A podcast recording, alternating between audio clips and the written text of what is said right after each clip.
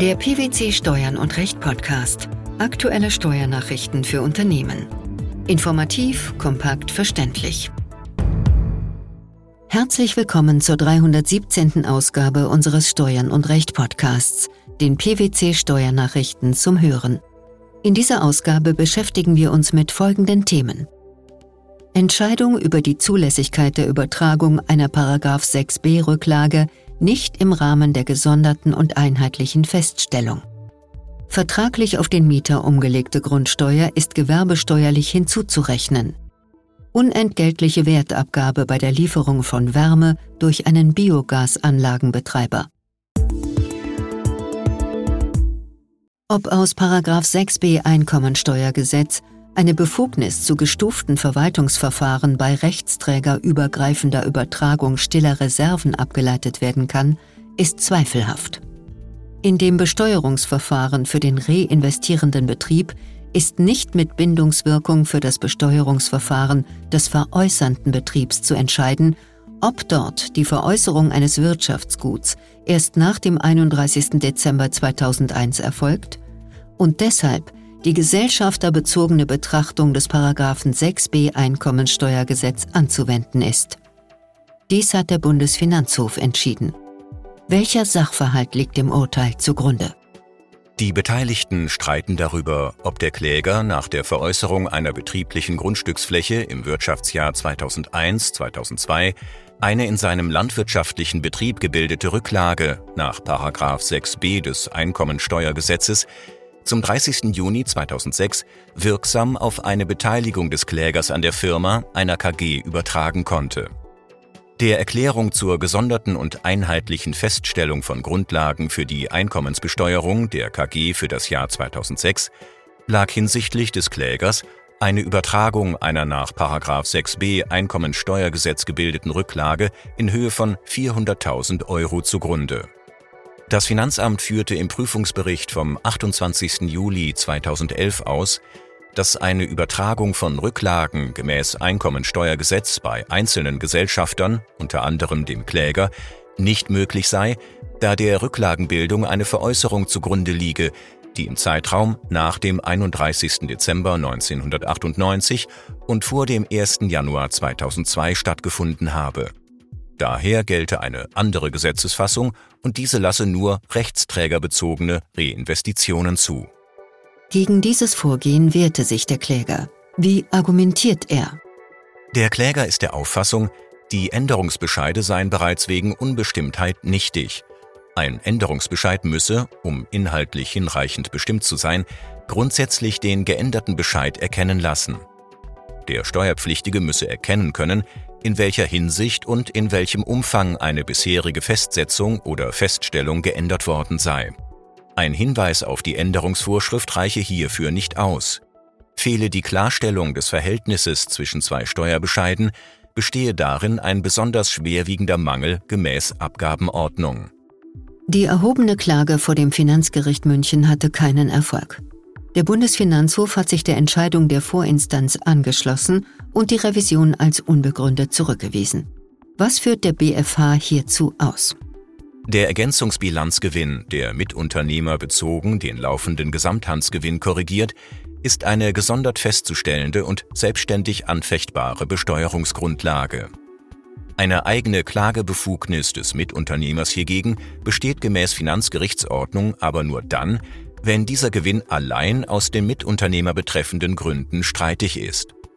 Die Möglichkeit der Rechtsverletzung als Voraussetzung der Zulässigkeit einer Anfechtungsklage ist schon dann gegeben, wenn der Kläger geltend macht, der unmittelbar erstrebte steuerrechtliche Nachteil sei mit einem mittelbaren steuerrechtlichen Vorteil in einem anderen Verwaltungsakt steuerrechtlich verknüpft. Insoweit ist der Kläger klagebefugt und die Klage zulässig. Warum ist diese dennoch als unbegründet abzuweisen? Es ist zweifelhaft, ob aus 6b Einkommensteuergesetz eine Befugnis zu gestuften Verwaltungsverfahren bei rechtsträgerübergreifender Übertragung stiller Reserven abgeleitet werden kann. In dem Besteuerungsverfahren für den reinvestierenden Betrieb ist nicht mit Bindungswirkung für das Besteuerungsverfahren des veräußernden Betriebs zu entscheiden, ob dort die Veräußerung eines Wirtschaftsguts erst nach dem 31. Dezember 2001 erfolgt und deshalb die gesellschafterbezogene Betrachtung des 6b Einkommensteuergesetz anzuwenden ist. Folglich fehlt es an einer Verletzung eines subjektiven Rechts. In unserem zweiten Beitrag geht es heute um die Grundsteuer. In einem am 2. Februar 2022 veröffentlichten Urteil hat der Bundesfinanzhof im Gegensatz zur Vorinstanz entschieden, dass die vertraglich auf den Mieter oder Pächter eines Gewerbegrundstücks umgelegte Grundsteuer zur Miete gehört.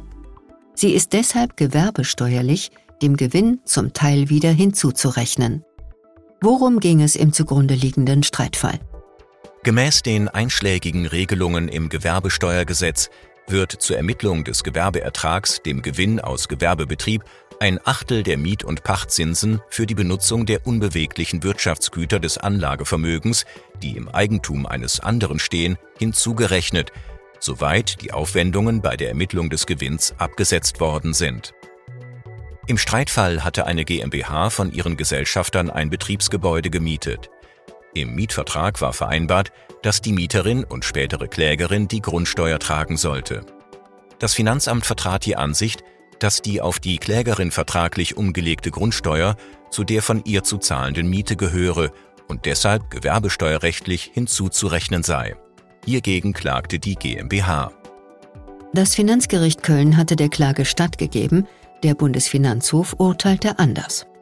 Er hob das Urteil des Finanzgerichts auf und gab der Revision des Finanzamts statt. Welche Gründe nannten die BFH-Richter für dieses Vorgehen? Der vom Gesetz verwendete Begriff der Miet- und Pachtzinsen sei wirtschaftlich zu verstehen. Dazu gehörten auch vom Mieter getragene Aufwendungen, die nach dem gesetzestypischen Lastenverteilungssystem eigentlich vom Vermieter zu tragen seien, aber vertraglich vom Mieter übernommen würden. Ein solcher Fall liege hier vor. Schuldner der Grundsteuer sei der Eigentümer, das heißt der Vermieter. Zivilrechtlich könne die Grundsteuer jedoch auf den Mieter überwälzt werden. Sie fließe damit in den Mietzins ein, der gewerbesteuerrechtlich zum Teil hinzuzurechnen sei. Die Hinzurechnung könne somit nicht dadurch reduziert werden, dass der Mieter Aufwendungen übernehme, die eigentlich vom Vermieter zu tragen seien und dieser im Gegenzug einen entsprechend geminderten Mietzins akzeptiere. Das Finanzgericht hatte die Auffassung vertreten, wonach eine Hinzurechnung der umgelegten Grundsteuer nicht gerechtfertigt sei, weil die Klägerin dann höher besteuert würde als ein vergleichbarer Gewerbetreibender, der mit eigenem Sachkapital wirtschafte und die Grundsteuer ertragsmindernd geltend machen könne. Weshalb änderte diese Rechtsansicht nichts an der höchstrichterlichen Entscheidung? Nach Auffassung des Bundesfinanzhofs könne der Mieter oder Pächter von Grundbesitz durchaus einer höheren Gewerbesteuerbelastung unterliegen als ein vergleichbarer Gewerbetreibender, der mit eigenem Grundbesitz wirtschafte. Dies sei nicht als ein Gleichheitsverstoß anzusehen. Die unterschiedliche Belastung sei im sogenannten Objektsteuercharakter der Gewerbesteuer begründet, die in ihrer Grundstruktur und herkömmlichen Ausgestaltung verfassungsrechtlich gerechtfertigt sei. Auch in unserem dritten Beitrag geht es um ein Urteil des Bundesfinanzhofs. Dieser hat entschieden, wenn ein Unternehmer mit einer von ihm hergestellten Biogasanlage vorsteuerabzugsberechtigt Strom gegen Entgelt liefert, während er die mit der Anlage erzeugte Wärme unentgeltlich auf andere Personen überträgt, handelt es sich bei der Wärmelieferung um eine Zuwendung im Sinne des Umsatzsteuergesetzes. Diese ist einer Lieferung gegen Entgelt gleichgestellt. Wie stellte sich die Ausgangslage im Streitfall dar? Im Kern geht es in dem Verfahren darum, ob bei der Lieferung von Wärme durch den Betreiber einer Biogasanlage die Voraussetzungen einer unentgeltlichen Wertabgabe erfüllt waren. Gibt ein Unternehmer einen Gegenstand unentgeltlich ab, kann dies nämlich unter den weiteren Voraussetzungen des Umsatzsteuergesetzes zu einer Lieferung gegen Entgelt führen. Voraussetzung ist, dass der Gegenstand oder seine Bestandteile zum vollen oder teilweisen Vorsteuerabzug berechtigt haben. Die Klägerin im Streitfall, eine KG, errichtete in den Jahren 2005 und 2006 eine Biogasanlage. Den mit der Anlage erzeugten Strom lieferte sie gegen Entgelt und machte aus den Errichtungskosten den Vorsteuerabzug geltend. Des Weiteren verpflichtete sich die Klägerin zur unentgeltlichen Lieferung von Wärme an zwei GBRs. Das Finanzamt ging davon aus, dass diese unentgeltlichen Wärmelieferungen zu einer unentgeltlichen Wertabgabe gemäß Umsatzsteuergesetz geführt haben. Mit welcher Begründung hat das Finanzgericht der dagegen erhobenen Klage überwiegend stattgegeben? Unentgeltliche Wärmelieferungen führen nicht zu unentgeltlichen Wertabgaben, wenn der Betreiber einer Biogasanlage bereits bei deren Errichtung die Absicht hatte, die anfallende Wärme unentgeltlich an Dritte abzugeben und insoweit nicht zum Vorsteuerabzug berechtigt war. Auf die tatsächliche Inanspruchnahme des Vorsteuerabzugs komme es nicht an. Wie entschied der Bundesfinanzhof in der Sache? Das oberste Finanzgericht gab der Revision des Finanzamts statt. Zwar sei das Finanzgericht im Streitfall zutreffend von einer Unentgeltlichkeit der Wärmelieferungen ausgegangen, es habe aber zu Unrecht die Voraussetzungen von 3 Absatz 1b Satz 1 Nummer 3 und Satz 2 Umsatzsteuergesetz verneint. Nach Dafürhalten des Senats sei die Berechtigung zum Vorsteuerabzug gemäß Umsatzsteuergesetz zu bejahen. Für die Frage, ob der zugewendete Gegenstand zum vollen oder teilweisen Vorsteuerabzug berechtigt habe, sei bei Gegenständen, die der Unternehmer mit eigenen Produktionsmitteln herstelle, darauf abzustellen, ob er aus dem Erwerb derartiger Anlagen zum Vorsteuerabzug berechtigt sei. Dementsprechend habe der Bundesfinanzhof bereits zu einem Blockheizkraftwerk ausdrücklich entschieden, dass in der Verwendung von dort erzeugtem Strom und Wärme für den Eigenbedarf eine der Umsatzbesteuerung unterliegende Entnahme liege, wenn der Betreiber den Vorsteuerabzug aus der Anschaffung des Kraftwerks geltend gemacht habe.